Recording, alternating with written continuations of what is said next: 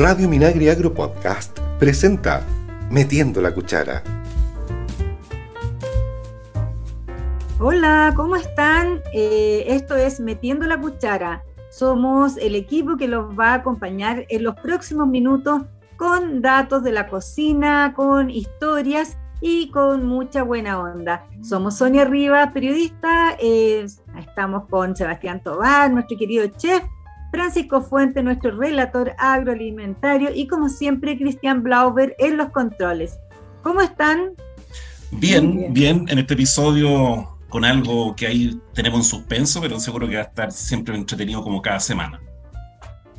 Oye, sí, porque vamos a estar con un, un programa bastante dulce, por decirlo de esa manera. vamos a estar refiriéndonos a algo que es muy, muy nuestro, muy ancestral, eh, como, son, como es la miel.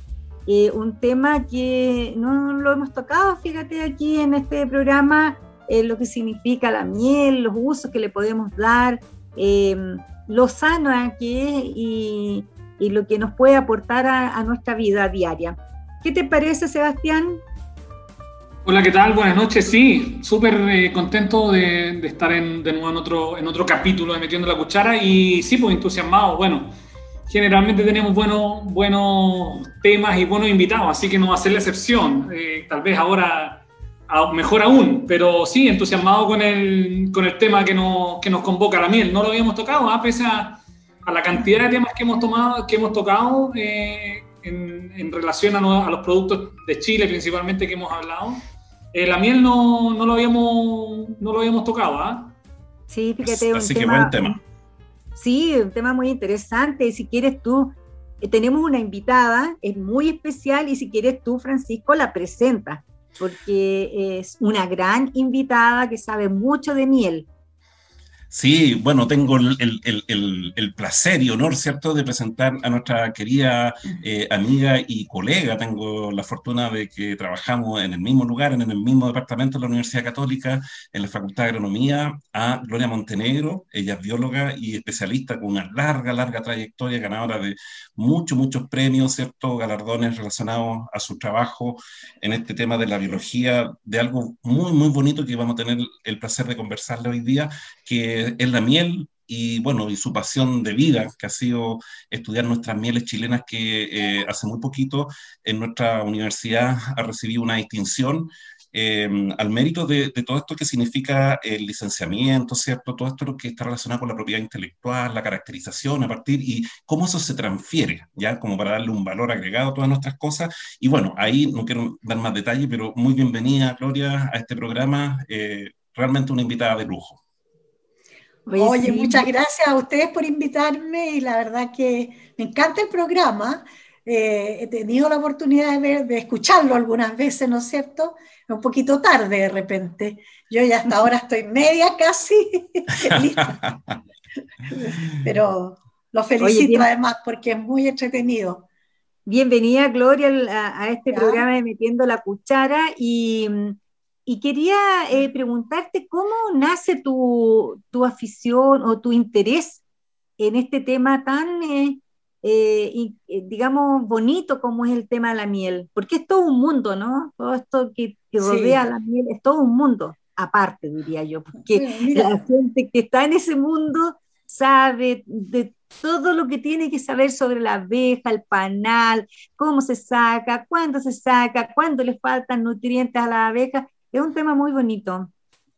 Claro, lo que pasa es que la gente cree que todas las mieles son iguales y las mm. mieles son distintas, tienen distintas propiedades, obviamente distinto sabor, ¿no es cierto?, y aroma, porque depende del origen botánico, del origen floral.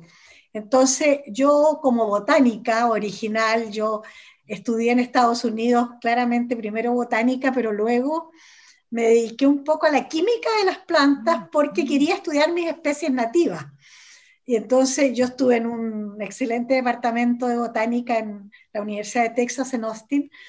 Y ahí me encontré con el profe de química de plantas que, digamos, eh, me empezó a gustar, ¿te fijas? Esto de, de, saber qué es lo que le daba la propiedad a una planta medicinal, por ejemplo. Pero yo no voy a hablarles de la investigación porque va a ser un poco aburrida para los auditores, ¿no es cierto? Pero quiero, quiero llegar a eso para que entiendan por qué las mieles son distintas y tienen distintas propiedades. Y eso es lo que nos interesa hoy día. Eh, eh, las plantas desarrollan estos compuestos secundarios del metabolismo, como los fenoles, hoy día los polifenoles son súper famosos, ¿no es cierto? Son los compuestos químicos de las plantas los más que la gente más conoce porque tienen propiedades antioxidantes. Pero de nuevo, también dicen, ¿todos los polifenoles tienen propiedades antioxidantes? No, algunos. Entonces, lo que hay que hacer, la investigación que tenemos que hacer es buscar si la miel, en este caso, que hereda las propiedades de las plantas, y a mí me interesan las mieles nativas, me interesan las mieles que, que se producen a partir de nuestra vegetación, para que las mieles sean únicas en el mundo la miel de eucaliptus, ponte tú de romero, de lavanda, eso ya se hizo en, Europa, se, se, publicó y no hay nada que investigar. Pero de Chile, cuando yo partí y me derivé de las plantas, no he dejado las plantas, eso sí, sigo con plantas medicinales y sigo con productos apícolas trabajando fuertemente. Y entonces cuando derivé a las mieles, mi hipótesis era, mi pregunta era, las mieles deben heredar las, propiedades de una planta si la planta es medicinal. ¿Qué pasa con la miel? Te fijas, va a heredar estos compuestos químicos que le dan las propiedades. Yo me dedico a las propiedades bactericidas, si la miel o el extracto de la miel o la miel es capaz de matar bacterias, bacterias patógenas, y también si la miel tiene propiedades antioxidantes Hoy día me estoy metiendo con propiedades antiinflamatorias, estoy, estoy un poquito con los clínicos trabajando, pero lo que yo hago, digamos, independiente en mi laboratorio y soy dueña, me gusta mucho la independencia, eh, y digamos esto de si la miel es un antibiótico natural o no. ¿Y, es, es o no? Mira, nuestras mieles sí lo son. Y la primera que patentó una propiedad antibiótica de la miel de ulmo fui yo, y sabes tú que fui a ver el año, y dije, ni me acuerdo, la patente es del 2009. Bueno, yo llevo 50 años en la universidad, ya por eso soy profesora emérita y tengo, como decía Francisco, ya, ya, ya topé techo, ¿no? Pero nadie... Mucho pergamino. No me interesa eso, siempre he sido súper humilde en ese sentido, me, me gusta trabajar, me, me, encanta la investigación, me encanta tener alumnos y eso es lo que a mí me hace feliz, la verdad. Pero la, las primeras patentes, te fijas, fue para proteger este legado nuestro, que la miel de Ulmo es nuestra. Somos los primeros en proteger intelectualmente esta propiedad fantástica que tenía. Y hoy día mis apicultores, que son todos mis amigos, y les voy a decir que escuchen el programa siempre, que sean fieles a ustedes, eh, ellos, te fijas, venden ahora esa miel con valor agregado. Le ponen en la etiqueta, digamos, certificada por la Universidad Católica, por esta propiedad, en fin. Y ese es el valor que tiene lo que uno hace. Entonces, esa propiedad es importante. Es importante lo que estás diciendo porque eh, la, la, duda, a mí me gusta harto la miel. Y mi, mi, pregunta es, y siempre uno tiene la duda de cuando te dicen, eh, mira, esta es una miel de Quillay, o esta es una miel del desierto, o esta es una miel de, eh, de Ulmo, como dices tú, o, más al sur de las... De Tiaca, de, Tineo, y, de, esa, hay muchas. Y de, esas especies endémicas que tenemos en Chile, ¿no? Entonces la pues. pregunta es, ¿se traspasa efectivamente las propiedades de esa planta al ser humano cuando uno consume la miel a través o mediante la miel o no? Claro que se traspasa y de hecho nosotros probamos, digamos, eh, tenemos un trabajo publicado en digamos, la, inhibición de propiedades oxidantes. O sea, lo hicimos, lo hicimos en vivo, si tú quieres. Vimos, vimos el efecto en las células, ¿no es cierto?, cultivadas, el efecto antioxidante en las membranas y qué sé yo. O sea, hemos probado que lo que estamos diciendo sí funciona. Y toda la parte bactericida y antiinflamatoria ha sido probada con todos estos ungüentos que han salido. Salió un ungüento con la miel de ulmo, que, digamos, usaron la patente nuestra para sacarlo, y, y, es muy efectivo. Hace poco estaba hablando con una, con una doctora que estamos trabajando el extracto de la miel de ulmo para la psoriasis y también está dando excelentes resultados. El problema que ha tenido ella es que ella tiene que probarlo en al menos 100 pacientes y con la pandemia no ha tenido 100 pacientes, pero con los veintitantos que ha tenido, ha tenido resultados. Fíjense que les estoy mandando algo que recién lo conversé con ella, que me estaba contando cómo le estaba yendo con el extracto de miel. Así que mira, lo que, lo que pasa es que uno tiene que probar lo que dice. Y eso es lo que les digo, no solo, digamos, a mis colegas que trabajan en investigación en Chile, en miel, que si ustedes no publican nada de lo que hagan, nada de lo que digan y de lo que hagan va a ser conocido afuera. Y ni siquiera en Chile, te fijas, porque hoy día los apicultores se avalan mucho con las publicaciones que tenemos los investigadores detrás nuestro. Mismo Francisco, con, con todo lo que él hace de su quinoa, qué sé yo. Si tú no, no, no hubieras publicado resultados interesantes de la quinoa, bueno, no te conocería nadie tampoco. Así es. Y eso es, la verdad, entonces dicen, es que la, la, Gloria Montenegro es loca porque publica, bueno, publico porque si trabajo y me saco, ¿no es cierto?, la ñoña trabajando, lo tengo que traspasar. ¿De, qué manera se traspasa? Se traspasa científicamente, ¿no es cierto?, a través de los papers, pero también directamente a los apicultores, en mi caso, y a los vendedores de plantas medicinales, con los cuales también trabajo para enseñarles a cosechar en forma sustentable y qué sé yo. Y hay un dicho que es muy cierto, disculpa Sonia, que si no se publica, no existe. Así que un poco de hacer honor a eso, que es un poco lo que nos obliga ¿cierto? a retribuirle a nuestra sociedad, que es el conocimiento. Claro.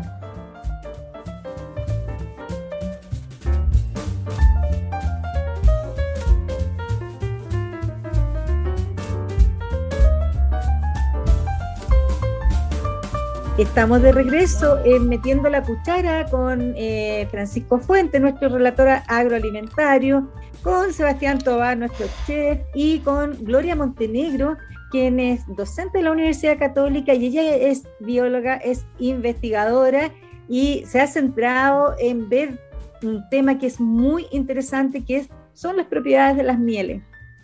Oye, Gloria, yo te quiero hacer una consulta. Eh, a, propósito de las mieles únicas del mundo, eh, tenemos la miel de Isla de Pascua que se le encontró hace poco una propiedad increíble eh, y que la hace realmente ser única en el mundo. Sí, eh, bueno, de nuevo te digo, ya también eso hay que llevarlo a un paper para que sea internacionalmente, digamos, reconocido eso que la, miel, de, la miel de, de nuevo, la miel de la isla Pascua, tiene que tener denominación de origen, ¿te fijas? Eh, en, eso fallamos un poco. Tenemos que darle la denominación de origen especial, ya que es una miel especial. La vegetación es única, es absolutamente endémica, es una isla, y entonces ninguna otra parte del mundo se va a producir esa miel. Y además que sabes, esto es exquisita la miel de la isla de Pascua. Porque las flores estas tropicales le dan un, sabor distinto al bosque templado, donde el néctar, ¿no es cierto?, es bastante más, más azucarado y tiene menos esencia. Pero esa, esa miel de la isla de Pascua es exquisita. Sí, tienes toda la razón. Dicen que está libre de patógenos, que es una de las características que lo encontraron. Sí, pues no tiene, bueno, de, de, partida en la isla de Pascua no hay enfermedades en las abejas no hay prácticamente ni barroa ni nosema, todo eso que, de lo cual los pobres apicultores del continente y del mundo sufren, sufren. Digamos, sufren, te fijas, y como yo soy contra un poquito los pesticidas y las cosas. bueno, yo, quiero, yo quiero aprovechar de, que tenemos a, una, un, experto en un área determinada, en este caso Gloria, en relación a la miel, y, y tal vez em, poder eh, despejar algunos información que circula hace muchísimo, o no sea muchísimo, pero hace un par de años en relación a que se están muriendo las abejas, eh, hay menos abejas, pero a la vez hay más consumo de miel. Entonces, en relación a eso, hay mucha información dando vuelta de que hay mucha adulteración, hay muchas cosas falsas, entonces, eh, aprovechar de que Gloria, me imagino que tiene la última información en relación al mercado de la miel y que, y que pudiera contarnos qué tan cierto es eso de que, por un lado, se están muriendo las abejas y cómo al estar muriéndose la abeja eh, logran suplir la demanda de miel que cada año crece más en el mundo. Entonces, eh, ¿qué es lo cierto realmente? Bueno, a ver, casi todas las anteriores, pero vamos de a poco, no, no tanto en Chile. Mira, eh, en realidad salieron unos, unos, compuestos químicos que son los famosos neonicotinoides. ¿ah? da lo mismo, no vamos a hablar de quién los desarrolló, no quiero meterme, digamos, en ese aspecto hoy día, pero sí lo que pasa es que estos compuestos son utilizados, y eso debe saber Francisco mucho más que yo, seguramente los utilizan para preservar que las semillas no sean consumidas por los herbívoros, o sea, no sean fagocitadas, si tú quieres. Entonces, las embeben en estos compuestos químicos, ¿no es cierto? Y, y, por supuesto que nadie se come la semilla maravilla. Entonces tú la puedes guardar, después la plantas y vas a tener una plantita de maravilla. ¿Cuál es el problema con los neonicotinoides? Y de hecho ya la ley apícola aquí los va a prohibir y están prohibidos en Europa también. Estados Unidos un poquito más relajado en ese sentido. Que el problema es que estos compuestos son sistémicos. O sea, cuando la planta germina, todo el compuesto está al interior de la, del, endosperma, de toda la semilla, y cuando la planta crece, lo tiene en el sistema, si tú quieres. ¿Te fijas? Entonces, ¿qué pasa? Que cuando estas plantas anuales son rápidas de crecimiento, como las maravillas, ¿no es cierto? En general, las maravillas, que es lo que, y, las frásicas, las, espérate, las, las que, estas plantas que producen aceites, ¿ah? que se llaman Oleaginosa. Las oleaginosas eh, que son plantas de rápido crecimiento, el néctar sale con estos neonicotinoides. ¿Y qué le pasa a la abeja? Bien simple. Tiene, eh, en el sistema nervioso, estos compuestos, digamos, separan algo en la membrana, si tú quieres, para hacerlo más simple para nuestros, digamos, eh, los que nos están escuchando, ¿no es cierto? Y la, y la abeja se pierde, pierde la orientación. Eso es lo que le pasa y eso es lo que dicen todos los estudios que se han hecho. Entonces, como la abejita no sabe vivir sola, no vuelve a su casa porque está desorientada y muere.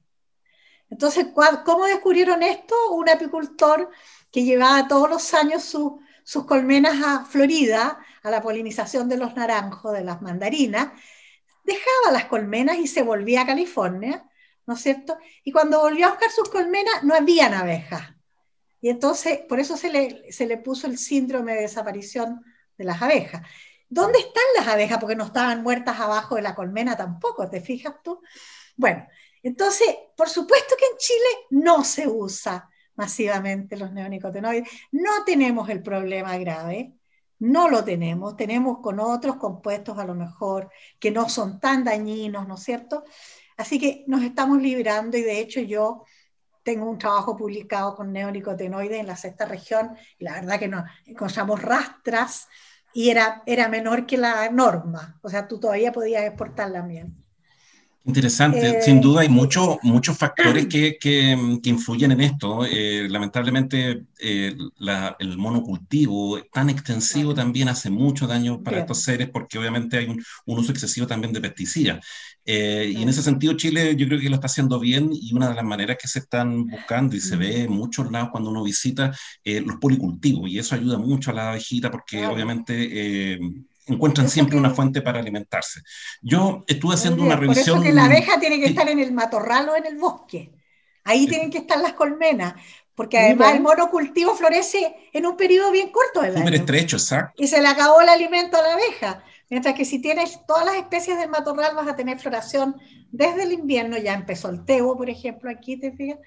Ya la abeja está yendo al tebo, después se va a mover, digamos, al traer, bueno, uno sabe la dinámica de la abeja, hasta tener comida, digamos, marzo, abril. El litre es uno de los más tardíos, el boldo, en fin.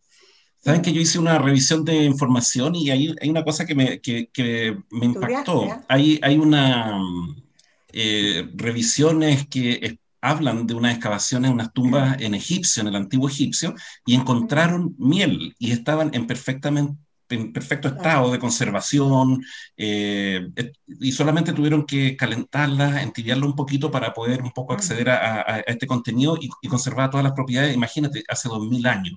¿Qué es lo que hay de eso, por ejemplo, en Chile? ¿Hay vestigios? ¿Qué, es lo que explican un poco estos arqueólogos, los, los paleobotánicos? Yo no sé si hay información de eso en Chile. No, aquí eh, lo que hemos encontrado en Chile es polen, polen fósil, pero, pero miel, que yo sepa, no. Ahora, ¿por qué se mantiene la miel? ¿Y por qué? Porque resulta que además de que la, de la miel tiene esa propiedad fuerte de no descomponerse, tú puedes tener una miel por años en una estantería, ¿no es cierto? Y no le pasa nada, porque la propia miel tiene sus propias defensas de no descomponerse contra los microorganismos que son bacterias, hongos, en fin. Y lo otro es que fíjate que la miel siempre tiene un poquito de cera. Y la cera tiene mucho propóleo también. Y el propóleo, ¿qué es lo que es el propóleo? Es algo que la abeja va a colectar de las resinas de las plantas, los aceites esenciales, y con su propio metabolismo hace esta maravilla, que hoy día tú sabes que están usándolo un montón para el COVID no en mm. Chile, afuera. Hay cualquier cantidad de información, en Brasil sobre todo, utilizando propóleo para disminuir los efectos del post-COVID. Como quien dice la post-cosecha de las frutas, ¿te fijas? El, el, después del COVID, que para alguna gente es muy terrible. Así que este propóleo, que también es una maravilla, ¿no es cierto?, le da a la miel esa permanencia, o sea, mantenerse en el tiempo inalterable. Por eso que tú, tú puedes consumir miel, la tienes guardada. Yo me acuerdo, mi abuela tenía miel guardada. Mi abuela, fíjate tú los años atrás, no pasaba nada y siempre sacaba su frasquito y decía, también me la regaló y se acordaba así de, su propia historia. Así que no es muy entretenido, mira. Oye, sí, es, un tema que uno podría estar hablando horas porque son tantas las las interrogantes que, se producen eh, a, partir de un, digamos, de lo que estás conversando, que, eh, no sé, eh, Francisco, ¿qué vamos a hacer? ¿Sabes, Sonia? Te una miel de quinoa. Oye, pero ¿por qué no? Po? ¿Por qué no? Sería a lo mejor súper rica en proteína, hay que ver si ese néctar es rico en proteína. Ah, claro, pues de las florcitas de la quinoa, qué bonito. Oye, ¿sabes tú? el, mensaje, el mensaje que me gustaría mandar es que la gente en Chile cree que las únicas mieles que existen es el Ulmo y Quillay. Tenemos una variedad de mieles De tiaca, de tineo, de, la miel de avellano es exquisita, tiene un sabor a nuez, el, avellano nuestro, ¿no? La, la jebuina avellana, la del sur. Y entonces esas, esas mieles están realmente eh, subutilizadas, diría yo, porque además se producen en poquita cantidad. Porque aparece el ulmo y, el, y la abeja va al ulmo, y entonces si había miel de, de tineo, te fijas, o de tiaca que entran antes, queda un poquito enmascarada con la miel de ulmo, con el néctar del ulmo que se transforma en miel, y entonces es una miel polifloral. Ya no es una miel monofloral solamente de ulmo.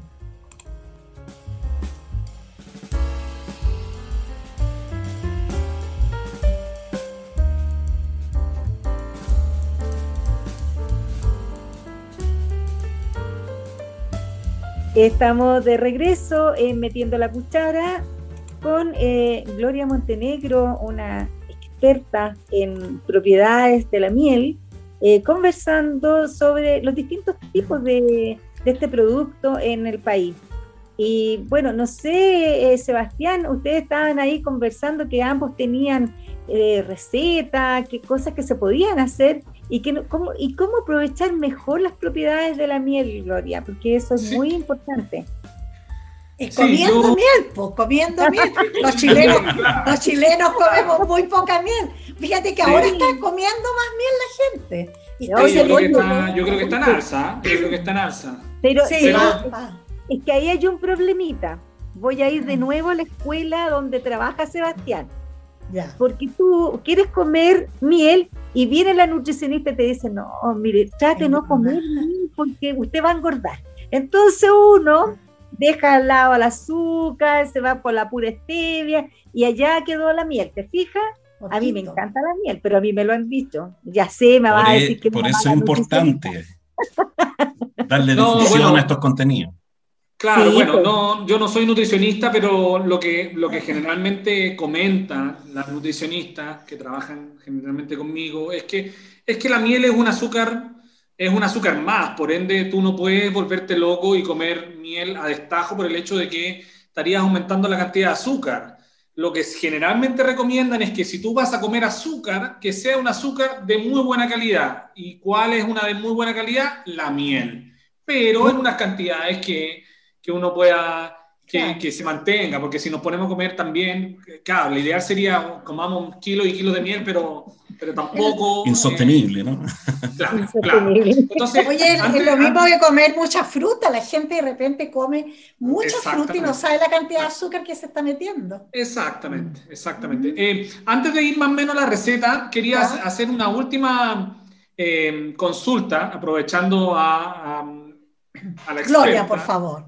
Claro, a Gloria, a la experta, que también es otra de las cosas que la gente necesita un poquitito más de, eh, de apoyo en el sentido de cómo pudiéramos, si es que existe, ¿ah? yo no sé, tal vez, tal vez no, no hay nada que hacer, pero algunos, algunos eh, detalles en que fijarnos para identificar una miel de buena calidad o de mala calidad en el sentido de que no esté intervenida, de que no esté eh, tratada. Yo, yo lo único que tengo claro es que el ideal es que sea una miel cruda, que no pase por temperatura, para que mantenga todas las propiedades. Pero después de eso, eh, no sé si hay algo que pudiéramos nosotros identificar. Eh, yo también he conocido de que la textura, que si con el frío no se pone dura, eh, no es miel, pero de repente uno se encuentra con mieles que mantienen, se mantienen líquida todo el año, entonces ahí uno queda como, Sí. eh, ¿en qué nos fijamos? Bueno, todas esas propiedades que tú estás hablando, digamos que son propiedades físicas de la miel, va a depender del origen floral y de la mezcla de néctares que haya en la miel. Pero una miel es miel cuando tiene olor a miel, mira. Lo único que hace la abeja es transformar el néctar con las enzimas y le deja el olor a miel. Y ese olor a miel no se le pierde a ninguna miel Mm. es característico. Y en eso, se, cuando tú quieres saber si la miel es falsa o miel verdadera. Ahora, para ver eso, y tú lo quieres hacer seriamente, lo vemos en el laboratorio. No, Pero así, digamos, cuando vas a, un, eh, a una feria artesanal de repente, porque fíjate que no son los apicultores los que transforman la miel en una miel falsa, No, son los intermediarios. Te fijas que Exacto. compran un poquito de miel y le, y le ponen agua con azúcar, en fin, qué sé yo. Entonces, pero como te digo, esa es la, esa es la gracia. pues La gracia es eh, ubicar una miel que te sirva de, de partida para poder cocinar algo rico, que a lo mejor no te cristalice, no sé si te... Pero si tú prefieres que te cristalice, hay que buscar la que cristaliza, te diga. Si tú quieres que le haga la... Si, si vas a hacer un roast beef, no sé. Vamos a Claro, ver tu claro. receta, vamos a ver tu receta. Exactamente. No, no, exactamente. Ya, pero, Interesante, pero ¿eh? va, por ese lado, ¿ah? Eh, va por ese lado de, de lo depende del complejo. origen floral, sí, sí, Sí, sí, sí, de, sí. de lo complejo que es. ¿ah? Ahí ahí uno de repente le, le da un poco de, de impotencia, como tú dices, claro, gente que, que no son los apicultores, los apicultores producen miel y todo bien. La- ¿no? una- la persona que compra el, el por mayor y después empieza a, a moverla y ahí es complejo. Qué lata, Exacto. qué lata, pero bueno, ojalá que la gente, claro, pueda olerla, reconocer que, que tenga esas características y, y consumir una, una miel de buena calidad. Pero mira, lo único que te puedo decir es que hay mieles que vienen de frutos, de frutos tipo berry, que van a, que no vienen de los frutos, vienen de la flor, del De la néctar. flor. ¿sí? Y esa, esas mieles tienen un poquito más de fructosa que de glucosa y de sacarosa. Y la fructosa siempre es más, más suave, es el azúcar de la, de la fruta, ¿no? Claro, que es más claro. digerible, que, que, digamos, genera menos adipocitos, que es lo que le preocupa a la mayor parte de la gente. Si yo tampoco como miel en cantidades por lo mismo, porque Claro, no quiero engordar. Pero sí, la edad que tengo, ni te la voy a decir, yo como mucho, mu- como jalea real, un poquito de miel, no todos los días, pero mi, mi antioxidante diario, eso no lo perdono mucho té, mucho té, te diga. Y entonces eso es lo que hay que decirle a la gente. Sí, Sí, para, totalmente para de acuerdo. llegar, Eh, para llegar no solo con la edad, mira, porque también con la cabeza buena. ¿Te fijas? Exacto. Y por eso que la gente se preocupe de, tomar antioxidantes, de tomar té por último. Mira, yo claro, viví mucho tiempo con mi marido, que también era científico y profesor de la católica, hicimos una estadía en, Londres y ahí me, me hice teinómona. Y después metí la miel, te fijas, y ya, yo me puedo tomar seis tazas de té diarias y feliz. A cada rato cada uno con sus secretos, pues yo como quinoa todos los días y bien como estoy. Pues, yo tomo mucho té también, igual que tú. Claro. Es fantástico el té y además que no tiene, la teína no es como la cafeína, no es un estimulante fuerte, ¿te fijas? Son los fenoles del té los antioxidantes. Y eso, fíjate que el té, acuérdate que se usaba para desinfectar también por los ojos. Hasta el día de hoy en el campo, se usa. Claro, claro. Como el fenol. Sí, en, relación a la receta, yo, bueno, están las clásicas galletas, ¿ah? ahí, em, como hemos conversado en, en innumerables ocasiones aquí en el programa, eh, hoy en día recetas hay eh, millones. ¿ah? Eh, Internet nos, nos, permite encontrar, tú pones recetas con miel y te van a aparecer 10.000 páginas de, de recetas. Lo que yo puedo recomendar o lo que yo puedo sugerir, aparte de las galletas de miel, que son muy ricas, ¿ah? hay una empresa en Santiago que reparte ese, ese, pan de miel, que lo reparte en todo Santiago, ¿ah? y, que, y, que, y, que, es muy, muy, muy, muy bueno. es recomendar que el, el glaciado, que es una técnica de cocina donde tú aplicas temperatura con azúcar y empiezas como una caramelización, por ende deja un sabor mucho más rico, un color mucho mejor a un, a un producto. Eh, hacerlo con miel, anda muy bien. El cerdo anda perfecto si nosotros a un costillar de cerdo le ponemos alta temperatura, doramos un poco, luego sacamos el costillar, aplicamos miel y lo volvemos a colocar en baja temperatura y va a quedar un costillar que se deshace, mm. glaciado la miel, espectacular. Eso es una receta eh, tal vez más larga, que implica unas dos horas en horno, pero anda perfecto. Si queremos algo mucho más rápido y mucho más eh, eh, instantáneo, es cosa de colocar unos bistecs o de pollo o de pavo al sartén, fuego intenso, como siempre lo, lo decimos, doramos por un lado y luego al momento de dar vuelta nuestros filetitos de pavo o de pollo, agregamos miel y empezamos este glaciado, esta caramelización de, de estos azúcares, en este caso la miel, y vamos a obtener un producto dorado con un toque dulce. Por supuesto que igual vamos a agregar sal, un poco de pimienta y vamos a tener estos, estos sabores muy agradables. Después podemos terminar con un poco de crema, terminando de hacer nuestra salsa con los jugos o podríamos agregar un poco de mantequilla, o podríamos agregar un poco de mostaza y ya lo haríamos totalmente agridulce y andaría perfecto. ¿ah? Súper, súper bien. Y por último, en el caso de los vegetales, también podríamos hacer este mismo proceso.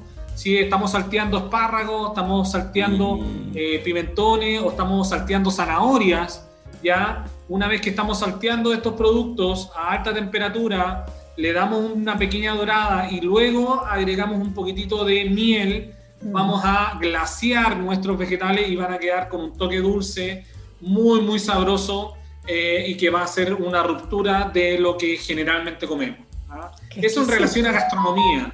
Yo recomiendo claramente, y que es lo que yo hago todos los días, es unas tostadas de mantequilla con miel. Son una ah, esa es una maravilla, sí. esa mezcla esa mezcla es, insuperable. Insuperable, realmente. Una Oye, ¿sabes qué? Por equivocación, hace pocos días atrás al café, porque le echo al té miel, le eché al café. Oye, pero qué cosa más rica. Yo dije, oh, igual tengo que botar. Y lo probé y, y, una mezcla de aromas espectacular. Cuestión de, acostumbrarse, ¿no? Exacto, sí, muy bueno. Mira, yo te voy a dar una receta que, a, veces.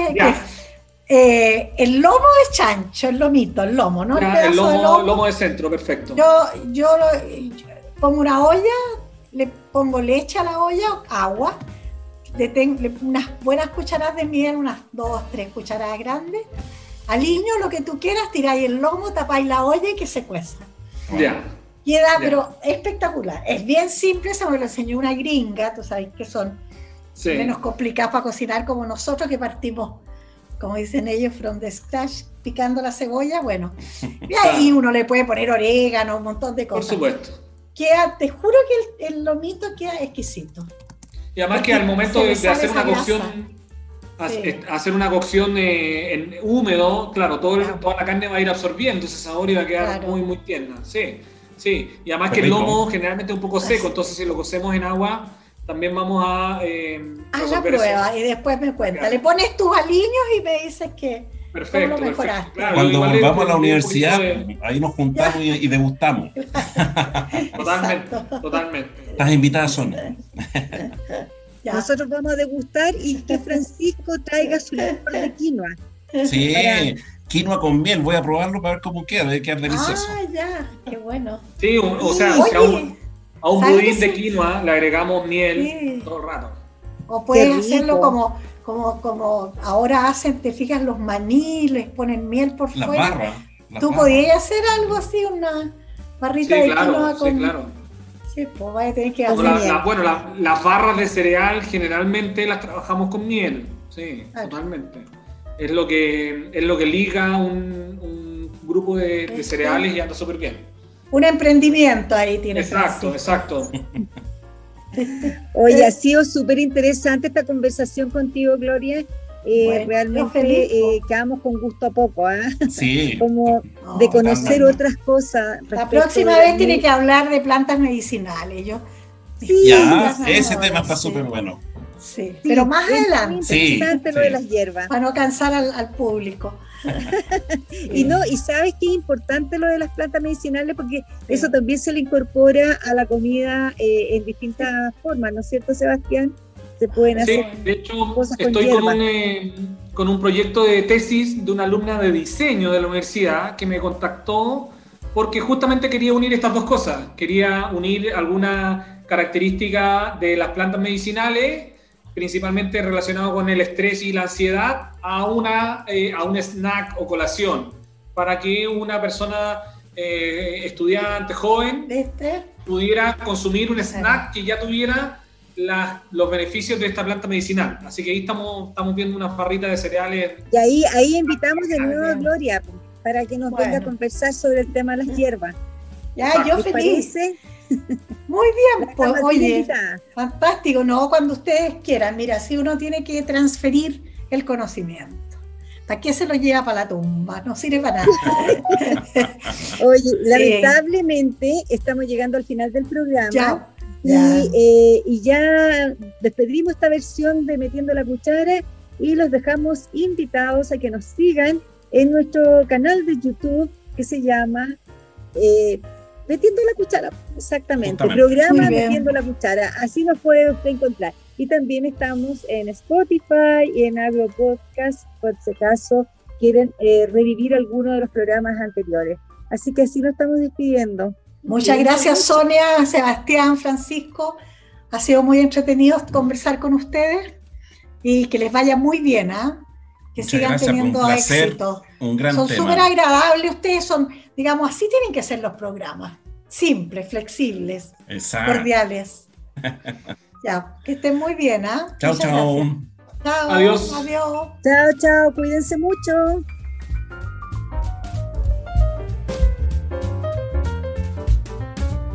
Metiendo la Cuchara es una iniciativa de Radio Minagri Agro Podcast desarrollada por FUCOA del Ministerio de Agricultura y sus colaboradores. Escucha este y otros programas en el sitio web www.radiominagri.cl y síguenos también en Spotify y Apple Podcast.